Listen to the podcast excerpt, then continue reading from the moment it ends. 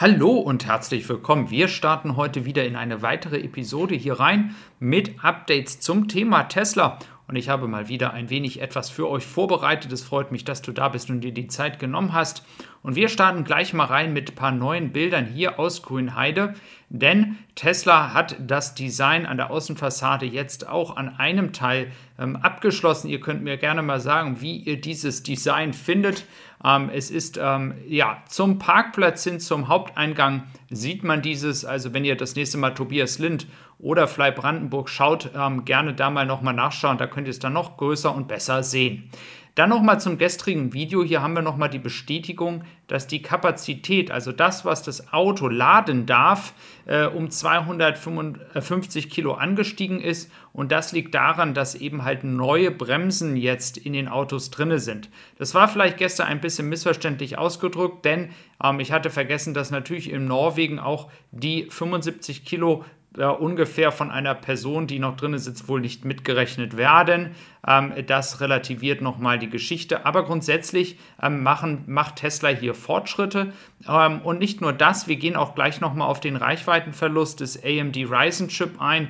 Ähm, wie gesagt, Referenz hier das Tesla Freunde Forum. Ähm, es ist ganz interessant zu sehen, ähm, dass Tesla hier auf das Thema AMD Ryzen Chip nicht so offensichtlich eingegangen ist, ob es jetzt irgendwie die Reichweite beeinflusst oder nicht. Hier haben wir den aktuellen Stand für die verschiedenen Modelle. Wir sehen, dass vor allem beim, bei der Performance-Variante ähm, die Reichweite entsprechend am meisten ähm, ja, da weggeht, 2,65 Prozent. Ähm, und beim äh, Standard Range vom Model 3 sind es nur 0,81. Jetzt ist die Sache, ja, auf der einen Seite haben wir jetzt also ein bisschen weniger Reichweite, aber wir wissen ja auch von Tesla-Seite, dass durch Updates und äh, Konfigurationen im Nachhinein immer noch ein bisschen was an der Reichweite gemacht werden kann. Ich gehe davon aus, dass das dann vielleicht mit der Zeit dann wieder ausgeglichen wird. Aber wir sehen natürlich jetzt hier auch eine Thematik, die vielleicht im, in der Vergangenheit nicht so im Vordergrund stand, dass natürlich, wenn man Infotainment-System hat, und natürlich auch die beste Qualität, das schnellste, äh, den schnellsten Bordcomputer haben möchte, dass natürlich hier vor allem in Bezug auf eine Batterie und ein Elektroauto natürlich irgendwo der Strom herkommen muss, der diese ganzen Computer ähm, versorgt. Da war eine interessante Frage auch und die kann ich noch nicht beantworten, aber ich gehe davon dass, aus, dass zum Beispiel bei einem selbstfahrenden Auto, wenn das Auto voll selbst fährt von Tesla, der Stromverbrauch für den Bordcomputer auch noch mal höher sein wird, so wie bei dem AMD Ryzen Chip. Und da heißt es, dass wir auch noch mal vielleicht gewisse Differenzen zu äh, den ursprünglichen Reichweiten dann in fünf, sechs Jahren, je nachdem, wie lange das noch dauert, dann sehen könnten. Aber ich glaube, dass das dann zu dem Zeitpunkt auch nicht mehr solch einen großen Unterschied machen wird. Ähm, aber wir sehen, dass Tesla hier sehr gut voranschreitet und man muss dann eben halt Abstriche machen, ähm, wenn man entsprechend einen Prozessor haben möchte, einen Bordcomputer haben möchte, der eben halt auf dem neuesten Stand der Dinge ist. Der frisst natürlich wortwörtlich ein bisschen mehr Strom. Aber es gibt auch noch einige andere Updates, die ich natürlich für euch vorbereitet habe. Und zwar einmal ein Patent in ähm, Amerika. Und zwar geht Tesla jetzt unter die Headphones, Audio Speakers. Ähm, es gibt auch AirPads, also ähm, die Ohrenstöpsel für die Kopfhörer ähm, und es gibt noch so einige andere Punkte, die Tesla irgendwann verkaufen wird. Und ähm, ja, es gab ja in der Vergangenheit mal diese Vermutung, ob Tesla vielleicht auch ein Telefon machen würde, also ein iPhone in der Form Smartphone-mäßige. Ähm, das wurde aber wieder verneint, ähm, ne? nicht von offizieller Seite, aber es hat sich als Gerücht nur rausgestellt. Aber Tesla geht auf jeden Fall mehr noch in diesen Accessoire-Bereich rein, in den Zubehörbereich und jetzt eben halt hier dann auch mit Kopfhörern und Speakern und so weiter. Könnt mich mal gerne äh, mir gerne mal mitteilen, ob ihr überhaupt sowas kaufen würdet von Tesla Seite. Ich meine, es gibt ja ein riesen Angebot in dem Bereich. Das ist im Prinzip ja nur reine äh, Fan-Sachen, äh, die man dann hier kauft mit dem Logo drauf.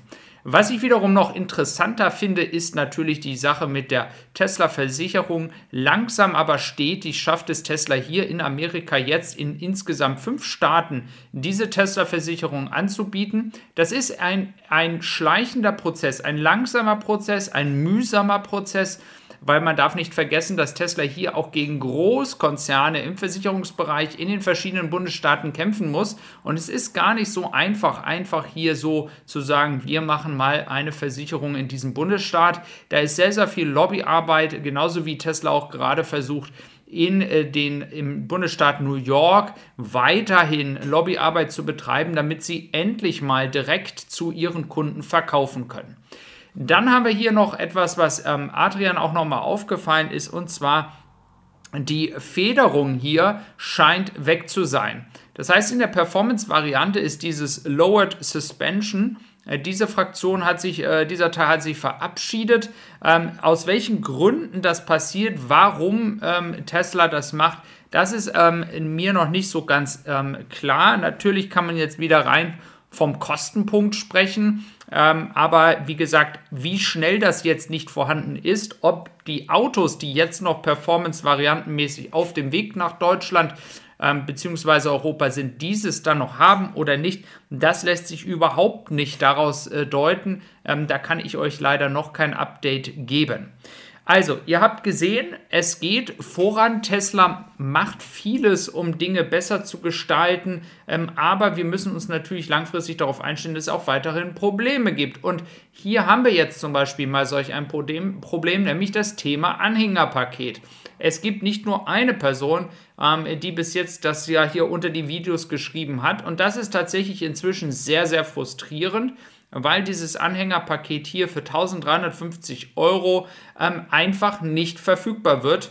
Und äh, das ist tatsächlich sehr, sehr ärgerlich, ähm, weil es schon sehr, sehr lange dauert. Der Adrian, der versucht immer hier mit schönen Ad äh, Elon Musk mal zu fragen, was da jetzt eigentlich passiert, ähm, wann das mal losgeht. Manchmal hat man da ja auf Twitter auch mal ähm, Glück, dass das dann passiert. Ich kann auch inzwischen mir gar nicht mehr vorstellen, dass das nur daran liegt, dass man Lieferschwierigkeiten hat da sollte eigentlich Tesla genug Anhängerkupplungen ähm, haben. Also wir sehen hier äh, noch Schwierigkeiten, vor allem für diejenigen, die hier mit einer Anhängerkupplung ähm, bestellt haben. Und auch genau zu, zu dem Thema Siebensitzer. Aus der Erfahrung aus den USA möchte ich euch nur mitteilen, ähm, glaubt nicht, dass das sehr schnell kommt. Es wird noch ein wenig dauern. Man wird am Anfang einfach nur die Standardvariationen raushauen und das kann noch über ein Jahr dauern, bis die Siebensitzer kommen. Ähm, da bin ich äh, ganz realist und äh, würde euch davor warnen, ähm, hier dann irgendwie zu spekulieren, dass das in den nächsten Monaten kommt. Das ist aus der Erfahrung in Amerika leider auch so. Wenn du noch weitere Elektroauto-Nachrichten sehen möchtest, gerne auf den Link unten in der gepinnten Nachricht Evolution. Da mache ich noch einen separaten 5 Minuten Elektroauto-Nachrichten. Genauso wie du mich auch hier auf Tessie Supply finden kannst und zwar mit dem Podcast. Ähm, und deswegen, ja, wünsche ich dir noch einen